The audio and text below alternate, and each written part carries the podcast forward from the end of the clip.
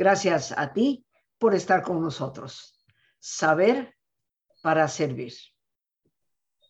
Hoy, queridos amigos, algo de lo que todos debemos estar cada vez más informados. Hemos titulado a nuestro programa aquí en Descubre tu mente, Detener el Alzheimer. ¿Será posible? ¿Se puede empezar a vislumbrar una alternativa? Y bueno, pues tenemos a un verdadero experto en el tema. Quiero manifestar mi gratitud por su generosidad al obsequiarnos estos tiempos al doctor José Luna. El doctor José Luna Muñoz es licenciado originalmente en biología, doctor en ciencias biológicas y de la salud.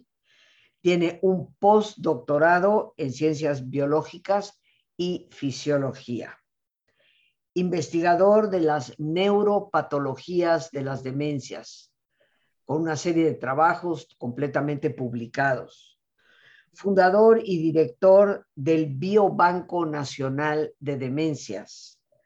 Cofundador del desarrollo del Banco Nacional de Cerebros. Un hombre que es más que reconocido en nuestro país y en muchos otros países por su larga trayectoria como investigador sobre un tema que, como dije al principio, creo que nos atañe a todos. Ojalá nunca toque la puerta el alemán, como a veces se le dice, pero en todo caso preparados para atender a familiares, amigos y para comprender sobre todo mejor la situación del problema, la información es importante pero detener el Alzheimer, ¿se podrá? Le doy la bienvenida al doctor José Luna Muñoz. Muchísimas gracias por este espacio que nos haces el enorme favor de regalarnos para poder saber más de un tema que, repito, me parece importante absolutamente para todos. Muchas gracias, Rosita. Para mí es un gusto y un placer estar contigo, con tu audiencia y tu programa, que realmente eh, para nosotros es un placer siempre escucharte en todos tus eh, programas que, que, tienes, ¿no? Porque siempre tomas eh, puntos muy, muy importantes para el interés de toda la población, ¿no? Y esto de la investigación también es muy importante que la gente sepa lo que se está haciendo en el Biobanco Nacional de Demencias en la Facultad de Estudios Superiores Cuautitlán, ¿no? Entonces, aquí el Biobanco Nacional de Demencias pues, está enfocado precisamente a estudiar esta enfermedad neurodegenerativa, la enfermedad de Alzheimer, ¿no?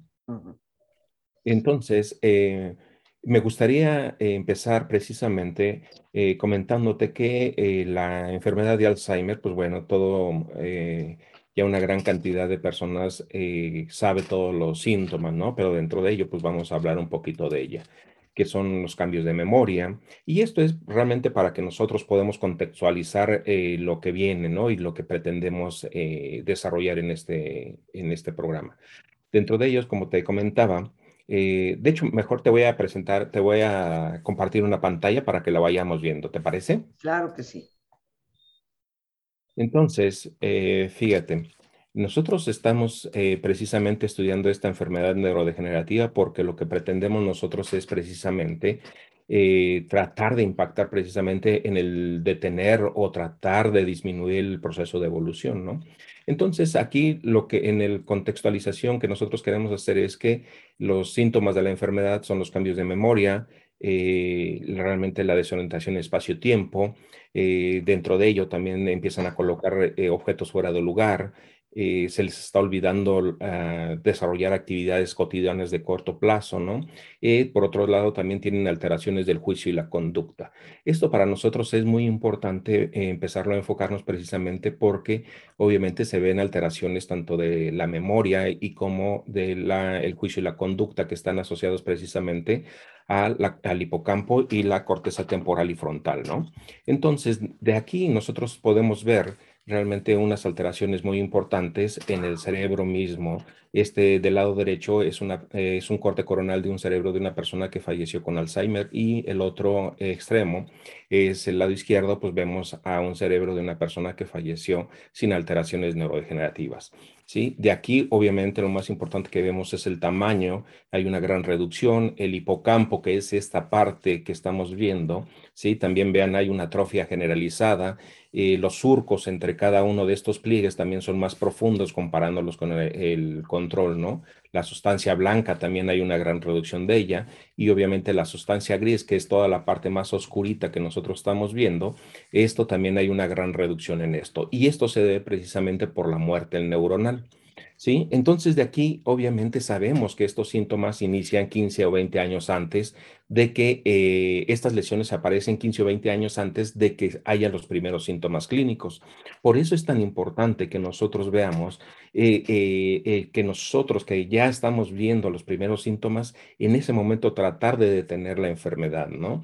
Pero sin embargo, al, con el paso del tiempo hemos visto que obviamente estas lesiones, que son lo que caracteriza el cerebro con una enfermedad de Alzheimer, son las placas amiloides, que aquí les muestro en la parte inferior eh, derecha, y aquí vemos el depósito de amiloide, eh, unas estructuras eh, filiformes que son parte de las terminales de las neuronas, ¿sí? Y acá vemos la que realmente correlaciona con el deterioro de la persona, que es la maraña neurofilar, que es la, parte, la imagen izquierda de la parte superior, ¿no? Entonces, estas dos lesiones es lo que a nosotros realmente nos ha interesado para poder tratar de ver que en próximos tiempos eh, nuestra población adulta mayor va a ser eh, preponderantemente, toda nuestra población está enfocada a este, a este envejecimiento poblacional, ¿no? Dentro de esto también estamos viendo que América Latina, pues obviamente está, tiene con los, está con los mismos problemas que México, ¿no? Que la población está envejeciendo rápidamente. De aquí obviamente tenemos que empezar a ver qué factores de riesgo que pueden desarrollarse en, en esta enfermedad de Alzheimer. Sabemos obviamente que este, esta enfermedad eh, tiene dos formas de aparición, una forma genética y una forma esporádica, ¿no? De aquí tenemos que ver que los factores genéticos eh, en este aspecto de factores de riesgo pueden estarse asociando precisamente al desarrollo de unas eh, alteraciones, por ejemplo, la, la homocigosis de la apolipoproteína E4, ¿sí? Pero esto no significa que realmente vaya a desarrollar la enfermedad, es un, solamente un factor de riesgo, a diferencia del factor genético, que se tienen ya perfectamente mutaciones tanto en la presinilina 1, presinilina 2 y el péptido beta ¿no? Bien, entonces de aquí uno de los mayores factores de riesgo es el envejecimiento, ¿no? Y también, obviamente, los factores medioambientales. Dentro de los factores medioambientales es todo aquello, nuestro estilo de vida, Entonces, dentro de ello, obviamente, tenemos que empezar a enfatizar precisamente todos estos cambios, que son los factores de riesgo, los factores de riesgo que están enfocados posiblemente al, a favorecer realmente el desarrollo de la enfermedad de Alzheimer. Dentro de ellos, pues, obviamente, se ve el, el, alcoholismo, el tabaquismo, la drogadicción, eh, la obesidad, el sedentarismo y también problemas metabólicos. Así también se ha propuesto que esta, los traumas craneoencefálicos también están muy implicados en el desarrollo o la probabilidad de poder desarrollar la enfermedad de Alzheimer, ¿no? Y esto se vio con la encefalopatía traumática crónica, que son los que presentan los jugadores de fútbol americano, ¿no?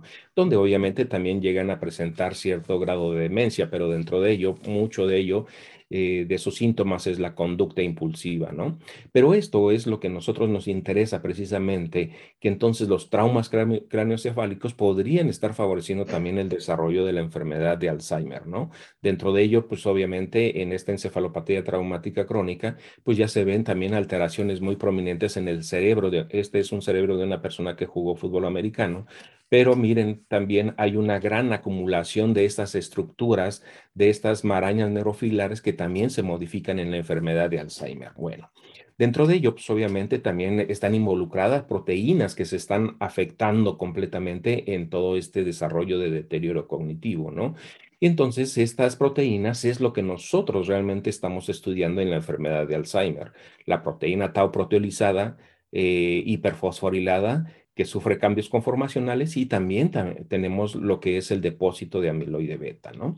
Entonces, dentro de esto, pues yo quiero ver eh, y hemos tratado de entender todos estos procesos moleculares que están sucediendo tanto en una enfermedad como en otra, porque obviamente sabemos que la enfermedad de Alzheimer se diagnostica al 100% cuando es en tiempo post-mortem, ¿no? Dentro de ello, pues hay una gran actividad que estamos nosotros realizando precisamente con toda esta complejidad de, asociaciones que están involucradas precisamente para poder entender y apoyar la enfermedad de Alzheimer en la población, ¿no?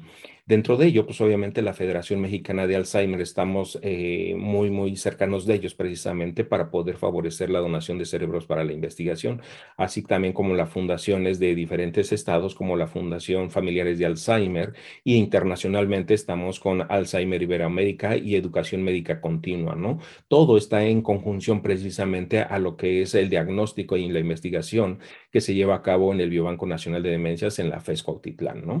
Todo esto es muy importante que nosotros veamos precisamente esta correlación y este, eh, esta relación que nosotros estamos teniendo precisamente con ellos para poder llegar y a la población en general, ¿no? De hecho, eh, en un momento más vamos a estar ya en, eh, enlazados precisamente también con la, eh, un programa que hace la Asociación Alzheimer México IAP, que es Alzheimer, Alzheimer Aprendí y Actúa, que este realmente es la, la información que nosotros llevamos precisamente en la, en la parte de investigación hacia la población, ¿no?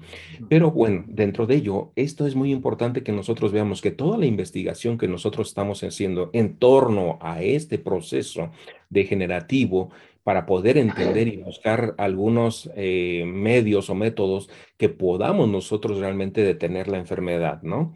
Dentro de ello, pues sabemos que realmente esta enfermedad ya fue descrita desde 1906 y que se reconoce desde apenas en 1987 como un problema de salud pública pública, ¿no? Y esto es importante, ¿por qué? Porque si tenemos nosotros una población netamente que va en proceso de envejecimiento, pues obviamente el incremento de, este, de esta población también va a, sufrir grandes estragos, ¿no? Dentro de ello.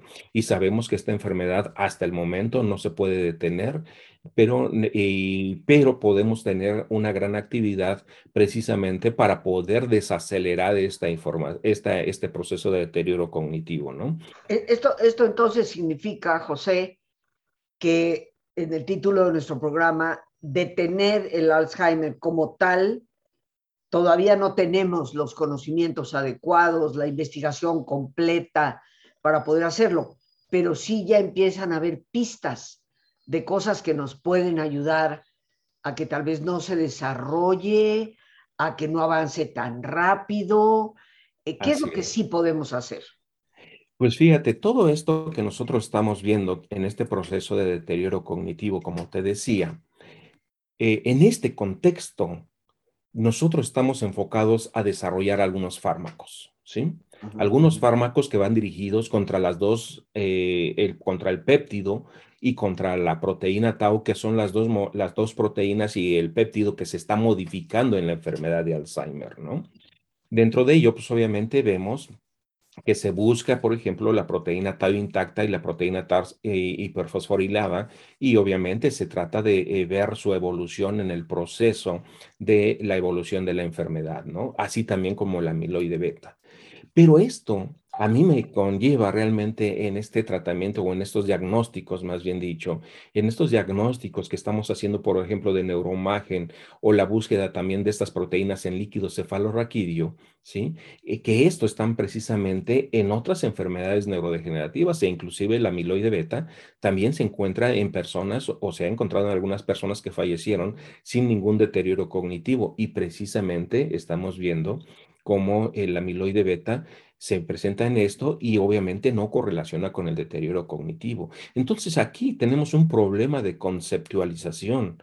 ¿no? Un problema de ver. Estamos viendo nosotros un producto, estamos viendo las lesiones, que es un producto de previo a, algo que está ocurriendo. Entonces, el diagnóstico está basado precisamente en estos dos puntos, ¿no? La tau intacta y tau hiperfosforilada y el amiloide beta en estos dos fragmentos que se generan pero sin embargo hay un fragmento truncado que es, el, que, que es un fragmento de la proteína tau mucho más tóxica, inclusive con el amiloide beta también nosotros estamos viendo cómo realmente hay otros fragmentos mucho más tóxicos sobre todo este. ¿Sí? Entonces, nosotros si en diagnóstico estamos viendo esta situación, pues tenemos nosotros que empezar a ver que todos estos síntomas clínicos realmente se asocian a esta muerte neuronal y que se asocian precisamente con la modificación de esta proteína tau, ¿no? Entonces, eso es lo que nosotros tenemos que empezar a analizar y buscar, ¿no? Dentro de ello, pues obviamente sabemos que hay áreas específicas que se van a, empezar a agregar y modificar, que alteran la comunicación, ¿no? Esta es una imagen del hipocampo donde ustedes pueden ver realmente la alteración de la comunicación, donde se realmente de la neocorteza pasa al hipocampo por propiamente en estas áreas que es el subículum CA1 y CA4, ¿sí? del CA1 al CA4, se modifican, pero todo es porque se está modificando, se están muriendo neuronas de esta área que se llama la corteza entorrinal. ¿No? Entonces, aquí lo que más me preocupa precisamente es que los síntomas clínicos no los podemos detectar tempranamente, sino ya cuando hay una gran invasión en lo que es el hipocampo y la neocorteza, ¿no? Obviamente, lo que nosotros pretendemos es que la muerte, que, que, con fármacos o actividades que podamos desarrollar en nuestra vida cotidiana, no lleguemos a la muerte neuronal aceleradamente. Y que esta función neuronal eh, cuando ya se está comprometida, pues obviamente detengamos nosotros ahí en ese proceso, ¿no? Y eso es lo que nosotros realmente estamos tratando de entender. Se han desarrollado fármacos, que esta es una parte muy importante en lo que te comentaba, ¿no? Que realmente aquí lo que nosotros estamos viendo es, eh, por ejemplo, un producto que ya lo, la, federación, la, esta la FDA de Estados Unidos permitió ya usar este fármaco para el tratamiento del Alzheimer, ¿no? Pero sin embargo, aquí es muy complicado. ¿Por qué? Porque estamos viendo que estos, este fármaco es más que nada un anticuerpo que va a ir dirigido contra el amiloide beta. Pero ya es un evento que ya se hizo, ¿no? Pero sobre todo lo que estamos viendo ahora, realmente cómo el doctor, el profesor Claude Wishick está desarrollando un fármaco que va contra la, eh, el ensamble de esta proteína tau que se agrega anormalmente en el cuerpo de la neurona, ¿no? Entonces, si lo vemos, son dos posiciones totalmente distantes, pero aquí lo importante es que vayamos precisamente a un procesamiento químico que de realmente la, formación de estos filamentos altamente insolubles de proteína tau que se agrega en el cuerpo de la neurona se asocian precisamente a esta parte de insolubilidad. Entonces, químicamente nosotros tenemos que hacer que estas proteínas ya no se estén agregando eh, exponencialmente, ¿no? Sino que ya detengamos esto. En cambio, el, eh, el otro fármaco, estamos hablando ya de un proceso eh, totalmente posterior a lo que ya está formado la lesión, ¿no? Entonces son cosas muy, muy complicadas, ¿no? Que tenemos que empezar a entender precisamente. Y sobre todo que no podemos evaluar el, el proceso de efectividad de los fármacos en ese momento. ¿Por qué? Porque tenemos que esperar tiempo después para poder hacerlo, ¿no? En este se hacen eh, análisis obviamente psicométricos y pruebas eh, psicológicas en donde se puede ver que ya no hay evolución de la enfermedad. Y próximamente, pues a esto estamos asociados precisamente a estos factores de riesgo que les dije. ¿Cómo podemos reducir precisamente primeramente, tenemos que reducir el factor o el riesgo de nosotros desarrollar la enfermedad de Alzheimer en la forma esporádica. Entonces, tenemos que disminuir los factores de riesgo, ¿no? Que es obviamente eh, reducir el consumo de alcohol, eh, el tabaquismo, la, la drogadicción, obesidad, reducir el consumo de azúcares, de grasas, hace daño, ¿no? Y sobre todo también el sedentarismo, tenemos que evitar tenemos problemas metabólicos asociados precisamente a lo que es evitar o tratar de reducir los traumas craneoencefálicos, ¿no? También. Pero de aquí, esto estamos nosotros hablando entonces, que es un factor de reducción de riesgo para que desarrollemos la enfermedad. Pero viene la otra parte muy interesante, muy importante, que es cuando ya tenemos la enfermedad, ¿qué podemos hacer ahí? ¿No? Y que es otra de las partes muy importantes. ¿Qué te parece, José, si esto de qué podemos hacer cuando ya la enfermedad está presente, lo tratamos después de nuestro ejercicio de relajación. Muy bien, Rosita, me parece muy bien. Pues amigos, ¿qué les parece si nos ponemos cómodos y nos damos este tiempo? Entre los factores de riesgo que el doctor José Luna Muñoz nos ha mencionado, este gran experto en el Alzheimer, está el estrés. Y yo les recuerdo a todos y cada uno de ustedes que el único antídoto natural en contra del estrés es precisamente la relajación, así como la alimentación, hacer ejercicio, eh, cuidar nuestro peso, etcétera. Factores que nos ha mencionado el doctor son importantes.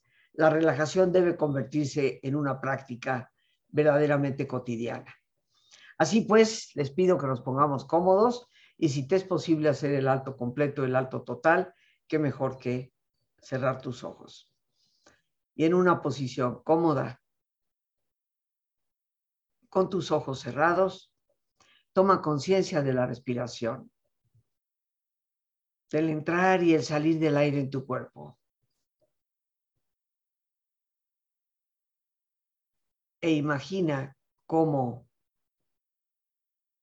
al inhalar, así como llevas oxígeno a tus células, inhalas también serenidad para tu mente.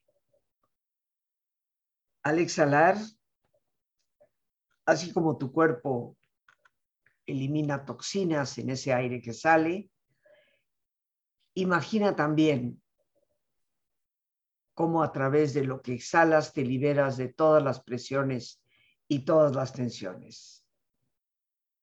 Respira profundamente.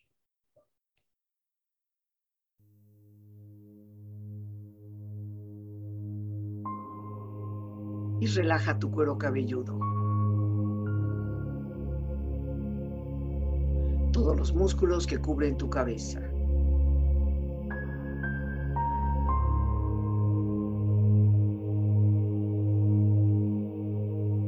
Relaja tu frente Siente la piel, la vibración de la piel que cubre tu frente.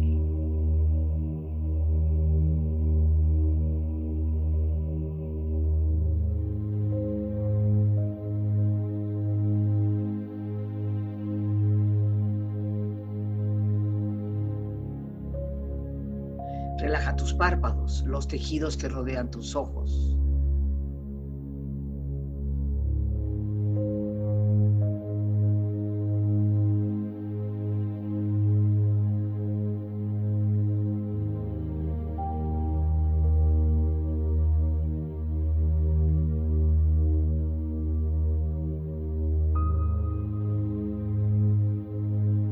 Tus mejillas, toda la piel, todos los músculos que cubren tu cara.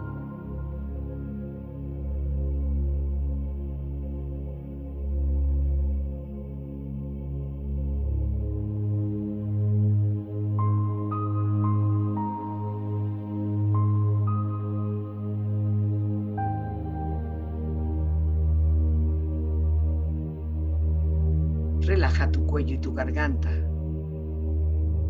Siente su flexibilidad, equilibrio, balance.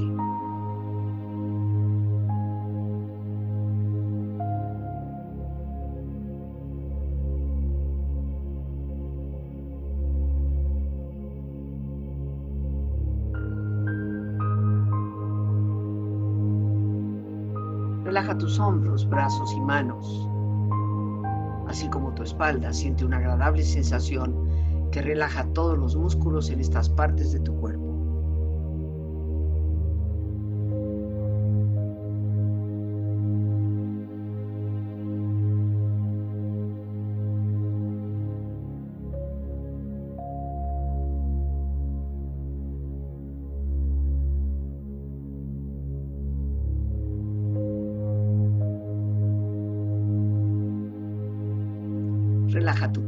Exterior e interiormente, relajando todos los músculos, imaginando a todos tus órganos internos funcionar rítmica y saludablemente.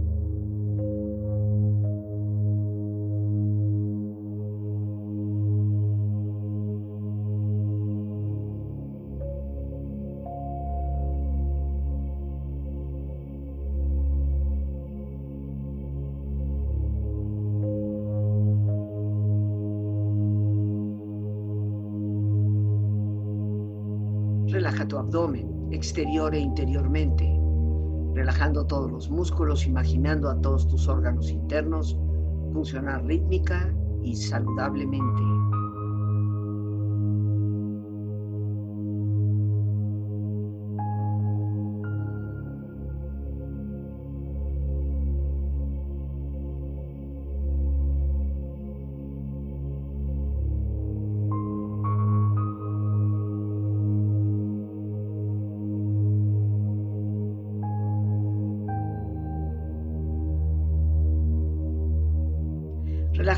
Tus rodillas, siente la piel, la vibración de la piel que cubre estas partes de tu cuerpo.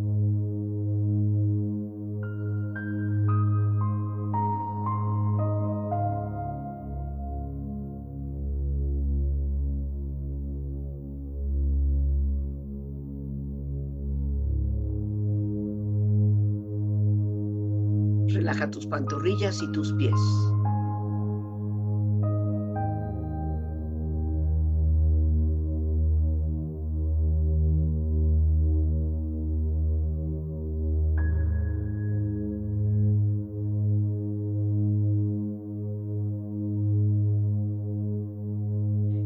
Cuerpo profundamente relajado, proyecta en tu mente la imagen de un lugar ideal para el descanso.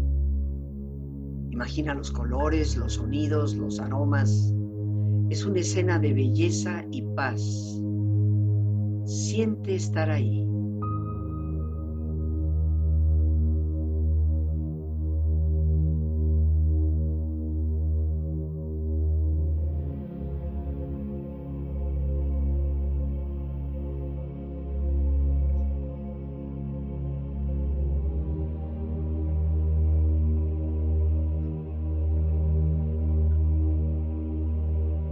Con tu cuerpo relajado, tu mente serena, reflexiona. La vida no es lo que uno vivió, sino lo que uno recuerda y cómo la recuerda para poder contarla.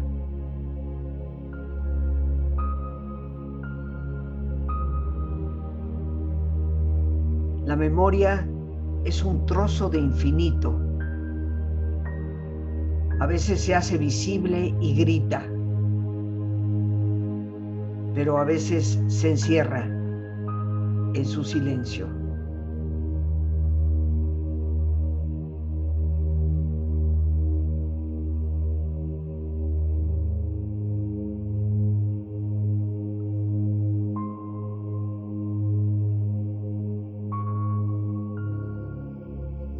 De pronto apareciste tú, despiadado Alzheimer, para llevarte mi bien más preciado, mi memoria. Pero lo que tú no sabías es que el amor de quienes me cuidan es más fuerte que tu zarpazo letal.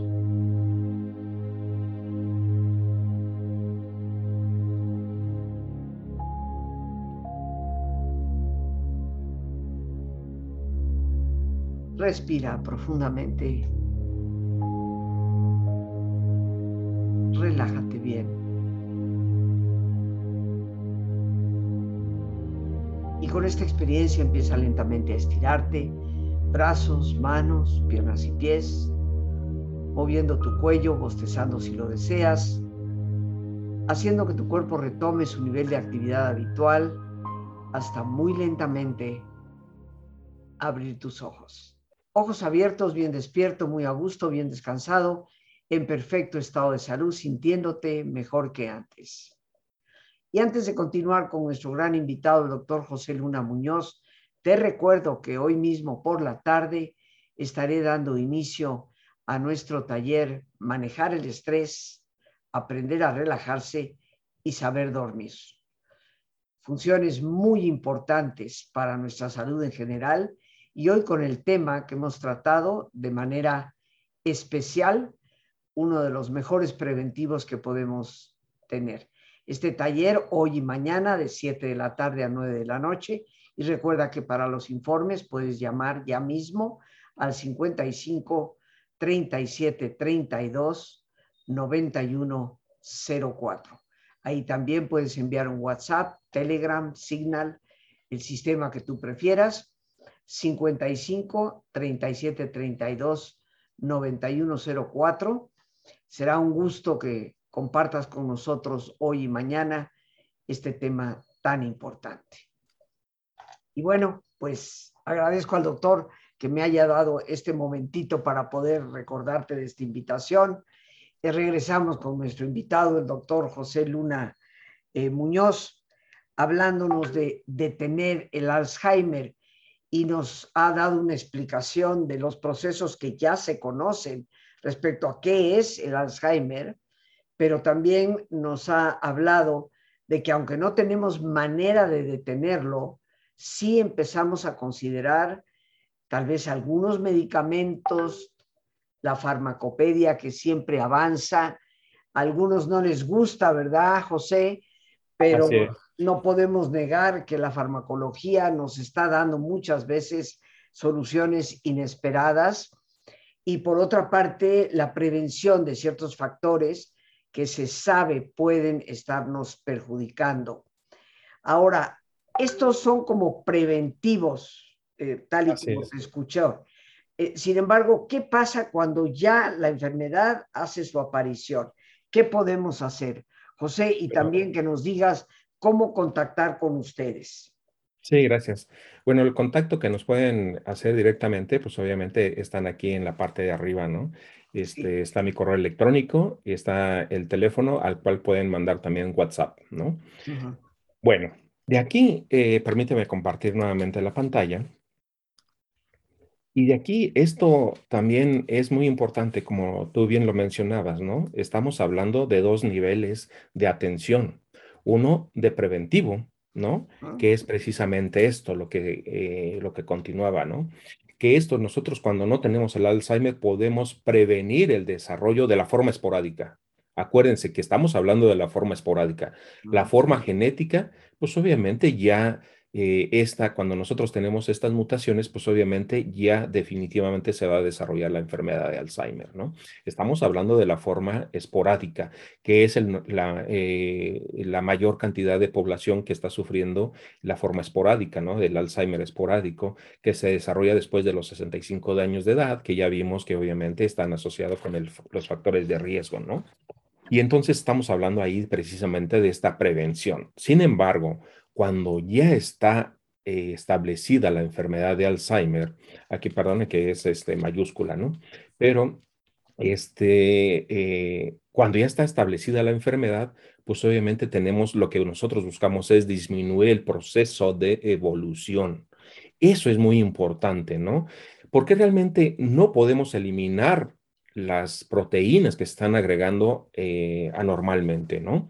Y esto por obviamente por consecuencia, no generan realmente, eh, no podemos evitar la muerte neuronal, ¿no? Pero lo que sí podemos hacer es precisamente que este deterioro cognitivo que se vuelve muy, muy prominente, ¿no? Que este proceso de deterioro cognitivo realmente sea paulatino, ¿no? Y que va a ir decayendo poco a poco. Eh, sin embargo, y lo que sí conviene, sí, lo que sí es evidente es que nosotros veamos que este proceso de deterioro debemos diferenciarlo ya en un envejecimiento normal y un envejecimiento patológico, ¿no? Y que ya de una vez por todas dejemos de hablar que dentro del envejecimiento normal hay un proceso de demencia senil. Nuevamente vuelvo a recapitular, no hay demencia senil. ¿Sí? Lo que es que ya tenemos que definir perfectamente qué patología es la que se está desarrollando. Y para esto, cuando ya tenemos establecida la patología, cuando ya se tiene bien diagnosticado por un especialista, entonces la atención va a ser multidisciplinaria no es que solamente un médico especializado es el único que va a llevar todo el proceso de atención y cuidado al paciente, sino realmente es multidisciplinario, que puede ser un neurólogo, un neuropsiquiatra, un psicólogo. El psicólogo es para ayudar inclusive a entender a, a la familia todo el proceso de deterioro, ¿no? Y por otro lado también el geriatra, ¿no? Que es el especialista de realmente de, al adulto mayor. Entonces, dentro de todo esto, tenemos que ver entonces que este proceso de deterioro cognitivo, definirlo y si es Alzheimer, pues obviamente hay esto que tenemos que hacer nosotros, ¿no? Es la buena alimentación, ¿sí? Que es lo que ya decía eh, Rosita, ¿no? La alimentación es muy importante este, lo que nosotros estamos metiendo, ingiriendo a nuestro cuerpo, pues obviamente va a generar muchos estragos, ¿no? Por, por un lado, lo que se ha recomendado y se ha asociado precisamente para el Alzheimer es obviamente frutas y verduras. Esto obviamente lo que nos está generando eh, dentro de las frutas y verduras, así como el pescado, bueno, dentro de ellos podemos hablar que son antioxidantes. Eso es una, una parte muy importante. Dentro de esto, eh, estas lesiones, sobre todo el amiloide beta, hablando de este péptido que se agrega en placas y que va invadiendo completamente todo el parénquima cerebral, pues obviamente nosotros, eh, este depósito de amiloide genera un proceso inflamatorio muy grande generado obviamente por las células gliales las células microgliales, ¿no? Entonces, las frutas que normalmente puede uno ingerir, pues obviamente están los frutos rojos, ¿no? Que es la ciruela, por ejemplo, las moras, las uvas, las fresas, cerezas y arándanos, ¿no? Que esto obviamente va acompañado con las verduras, que es brócoli, col, espinaca, remolacha, berenjenas y pimientos, que también es muy importante que nosotros podamos eh, ingerir ellos, ¿no? Dentro de los pescados, pues obviamente lo que nos va a generar realmente y que está involucrado pues, es el omega 3, ¿no? Que está obviamente en algunos de estos pescados, como el atún, el salmón, el boquerón, la caballa, ¿no? En fin, hay una serie de, pescados que nosotros podemos ingerir para precisamente mantener los niveles de omega 3 y que el omega 3 obviamente también esté involucrado en lo que es la memoria, ¿no? La memoria, eh, es muy importante que nosotros tengamos esto, ¿no? La carne roja también sea, tenemos que ver, porque luego, hay veces que dicen que la carne roja es mala para la ingesta, ¿no? Pero todo también depende de la cantidad, ¿no? Dentro de ello, pues obviamente la ternera tiene la vitamina B12, ¿no? Y esta vitamina B12 favorece el estado de ánimo, ¿no? Y también mantiene sanas las neuronas y también los glóbulos sanguíneos. Recuerden que nuestro cerebro está realmente, debe estar perfectamente oxigenado, ¿no? Entonces, obviamente, la carne roja también tenemos que consumirla, pero siempre con eh, eh, con los excesos, ¿no? Con, y, esto es lo que tenemos que tomar en cuenta. No son los excesos lo que tenemos que ingerir, sino realmente un, acompañamiento generalizado de todos ellos, ¿no? Ahora, los frutos secos, también esto eh, es muy importante para nosotros porque este nos va a generar y fomentar el mantenimiento de la cognición y la plasticidad cerebral. Y vamos a hablar precisamente después de esta plasticidad cerebral, ¿no? Y que en ellos, obviamente, estos frutos rojos, rojos eh, secos perdón, están involucrados la presencia de la vitamina E y obviamente de aceites protectores que hemos estado hablando, ¿no? El aceite de oliva que también nos va a favorecer el eh, desarrollo José, de... Sí. Perdón, ahí en los frutos secos te refieres a cosas como almendras, nueces. Así es. Ese tipo de cosas, ¿no? Sí, claro, sí. Entonces, dentro de ello, pues obviamente eh, también el aceite de oliva nos va a eliminar el colesterol malo, ¿no? Pero nos va a, favorecer que mantengamos los niveles, perdón, aquí hay un error, ¿sí? Pero también nos va a mantener los niveles de colesterol bueno, ¿no? Dentro de las especies que nosotros ah, condimentamos realmente en la comida, es muy importante que nosotros también podamos ingerir también la cúrcuma, ¿no? Y esta que es la, el curry, bueno, ¿no? Que esta es la base del alimento de, de, mucha de la comida hindú, ¿no? Entonces la cúrcuma, la cúrcuma es muy importante que tenga precisamente la, ingesta porque esto va dirigido contra precisamente los depósitos de amiloide beta. Aún no se sabe qué tanto puede ser el beneficio, pero se ha eh, observado que inclusive puede tener muy buenos efectos, ¿no? El café, obviamente, también como lo que estábamos viendo, como las frutas, el café, los cítricos y el té verde también son antioxidantes y nos va a estimular la actividad neuronal y prevendrá la muerte de las células, ¿no? Y también va a favorecer la, eh, a disminuir la pérdida de memoria. El chocolate también es muy bueno para precisamente las actividades cognitivas y obviamente va a mantener un buen flujo de la sangre hacia el cerebro, ¿no? Y obviamente los cítricos, como que ya lo vimos, ¿no? Que tiene la vitamina C, dentro de ellos la papaya, la fresa y el, el kiwi, pues obviamente también van a ayudar precisamente a que se estén acumulando eh, sustancias nocivas para nuestro cerebro. De esta manera, si nosotros lo vemos, la alimentación es muy importante y que obviamente tenemos que tomar todo esto en, consideración para poder tener una, una salud de nuestro cerebro y obviamente también va a generar una salud en nuestro organismo en general, ¿no? Pero dentro de esto he mencionado algunos antioxidantes, los omegas, en fin, estas cosas que nosotros normalmente luego podemos ir a la polifarmacia y empezar a tomar y consumir todos estos eh, suplementos alimenticios, pero no es así hay que tomarlos todo con su debido eh, cuidado y sobre todo tener una, eh, una compaginación acompañada de todo esto, ¿no? Pero no es que nosotros vayamos a la polifarmacia y vayamos con la cantidad de, antioxidantes o de omegas, ¿no? Que nos estemos tomando constantemente, porque eso también es dañino. Un exceso también es, es dañino. Entonces, mejor es tomarlos de los alimentos, ¿no? Bueno, esta parte es muy importante, pues obviamente para acompañarlo, les digo, para nuestro, eh, el cerebro que tenga una buena actividad, pero obviamente también tiene que ir acompañado de otras actividades, que es para que nosotros favorezcamos la formación de nuevas neuronas, ¿sí? Hay dos áreas muy importantes a lo que se llama neurogénesis en el cerebro, ¿no? Que es el área de, eh, molecular del hipocampo y también el área subventricular, ¿no? Aquí hay la formación de nuevas neuronas y ya se ha podido demostrar que hasta los 94 años, que fue eh, un estudio que se hizo en España, hasta los 94 años de edad todavía hay formación de nuevas neuronas, ¿no? Pero ¿cómo hacemos que la neurogénesis realmente esté eh, eh, cómo podemos estimular que esta neurogénesis se dé, no nada más por los alimentos, ¿no? Sino también tenemos que acompañarla precisamente con esto, el ejercicio aeróbico. Y uno de los factores de riesgo también para desarrollar la enfermedad de Alzheimer es el estrés, la depresión. Y por eso también, como les comentaba Rosita, la meditación es ampliamente recomendable. El ejercicio aeróbico es muy importante, pero es el, ejercicio de relajación. No significa que nosotros estemos en casa haciendo una cantidad de qué hacer y esto nos va a favorecer, ¿no? Hay que mantener el ejercicio físico aeróbico, pero con asociado a una relajación. ¿no? Y esto nos va a favorecer la formación de neuronas, ¿no? De nuevas neuronas.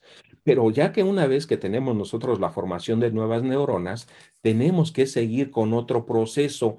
Tenemos que hacer que estas células que se están este, generando nuevas, que maduren, ¿sí? Entonces tenemos que hacer que estas neuronas que se van a generar nuevas empiecen a establecerse en áreas específicas ¿no? Para que maduren estas neuronas. Entonces, esta maduración la llevamos con la actividad manual. Aprender a hacer un instrumento musical, a tejer, a, llevar, por ejemplo, a hacer este, pintura, eh, escultura, en fin, todo lo, aquello que sea la actividad de manos. La lectoescritura también es muy importante, pero sobre todo, uno de los estudios que se ha visto recientemente es que eh, los malabares generan en un mes y medio eh, importantes cambios en, nuestra, eh, en el nivel de la sustancia blanca. Aumenta en un 5%. Y recuerden que en Alzheimer se reduce esta, esta sustancia blanca.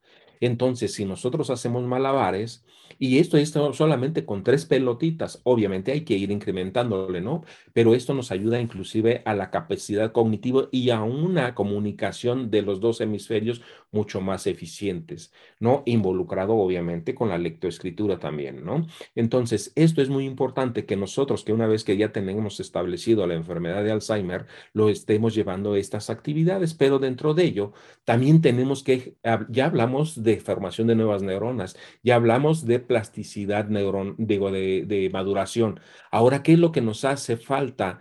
Es la plasticidad ¿no? Y el ejercicio eh, con los malabares nos va a poder ayudar a generar también esta plasticidad, tiene dos efectos, ¿no?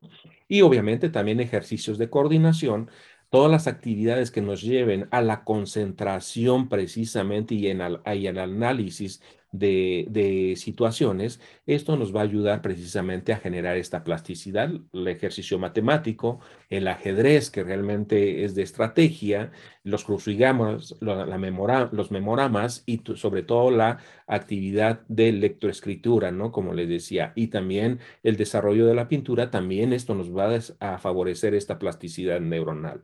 Ahora bien, dentro de esta lectoescritura, también hay, que hacer una buena actividad, tanto de la, eh, si nosotros somos diestros, pues hay que hacerlo también con la mano contraria, ¿no?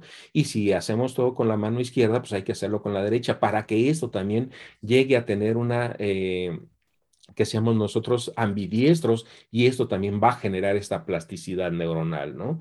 Y entonces, si lo ven, ya tenemos varios eh, contextos o varias formas de lo que nosotros podemos hacer precisamente cuando ya está cimentada la, la enfermedad. Y esto va a hacer que ese deterioro cognitivo que va a ser paulatino sea más prolongada ese proceso de deterioro. ¿Por qué? Porque estamos generando nuevas neuronas, porque las estamos madurando, porque estamos haciendo esta plasticidad combinado obviamente con el ejercicio y obviamente también combinado con una buena alimentación. ¿No? Todo esto tenemos que nosotros tenerlo en conjunción para que podamos reducir precisamente este proceso degenerativo que les comentaba, ¿no? Aquí está nuevamente la gráfica. Tenemos que ver, eh, aquí lo estoy por, eh, mostrando realmente este deterioro de, en rojo, en la línea roja, cómo podría ser más independiente la persona que está desarrollando en la enfermedad de Alzheimer por más tiempo, pero sin embargo, va a llegar, lo que sí es cierto que va a llegar un momento en el que este deterioro va a ser mucho más rápido. Pero lo que sí vamos a ganar es que sea la persona más tiempo independiente y con sus facultades para que pueda hacer, obviamente, su interrelación con sea su familia y con la sociedad, ¿no?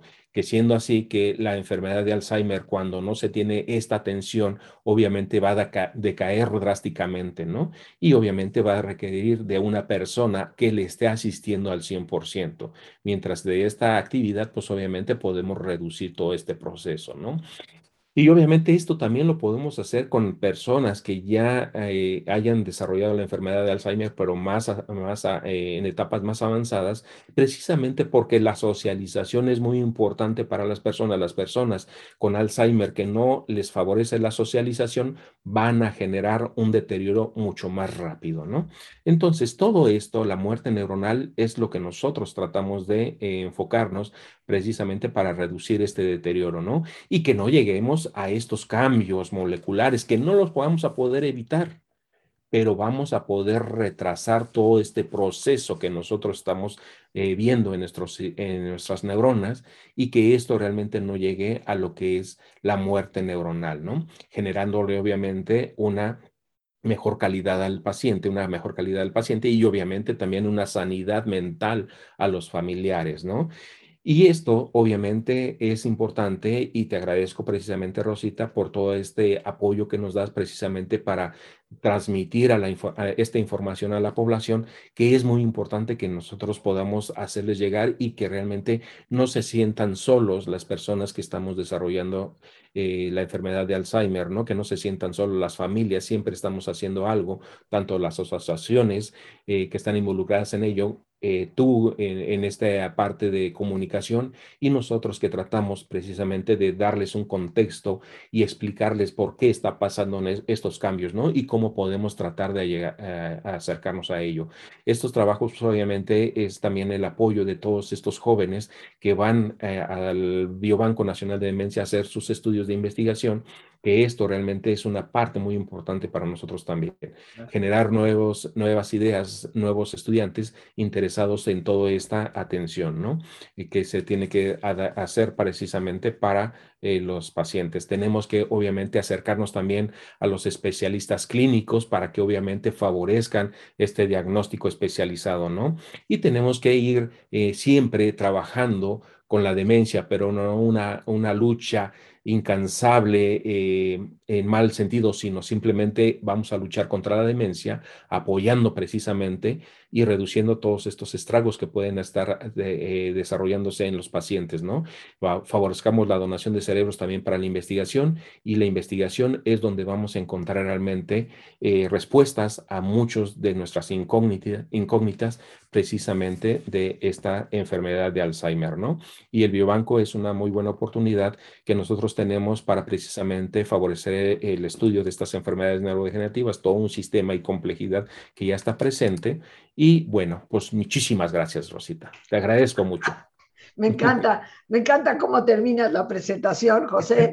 Me encanta. Eh, quiero decirte que la, la tonadita de tan, tan, tan, tan, es la que suena en mi teléfono. La gente se ríe cuando de repente mi teléfono brinca con esa melodía. Bueno, te, te agradezco infinitamente. Sí, ahí están los teléfonos del Biobanco Nacional de Demencias. Te lo agradezco. Ahí están los correos el Facebook a través del cual eh, pueden y si quieren tomar eh, una foto del código QR, pues ahí podemos entrar en contacto. Mi querido José, si quieres, cerramos la presentación para que te veamos a ti preferentemente en la pantalla. Quiero darte las gracias por esta estupenda participación en nuestro programa, siempre tan generoso con tu tiempo para estarnos acompañando y, te abrazo de verdad con todo cariño en esta semana en que se está eh, celebrando la semana del Alzheimer aquí en, México. No sé si es algo a nivel internacional también, pero creo que nos has dado una información valiosísima. Y bueno, ya sabemos cómo entrar en contacto. Ahí está el teléfono del el Biobanco Nacional de Demencias. Y por hoy pues nos vamos a tener que despedir. Muchísimas gracias al doctor José Luna Muñoz. Gracias, Rosita. Muy amable y siempre, siempre con mucho cariño estando contigo y tu, este, tus, tus seguidores, ¿no? siempre es un gusto estar con ustedes. Gracias. Gracias, gracias a ti. Y amigos, pues las gracias a Dios por este espacio que nos permite compartir. Las gracias a nuestro invitado, a nuestra productora Lorena Sánchez y a ti, el más importante de todos, una vez más, gracias. Muchísimas gracias por tu paciencia al escucharme y por ayudarme siempre a crecer contigo. Que Dios te bendiga.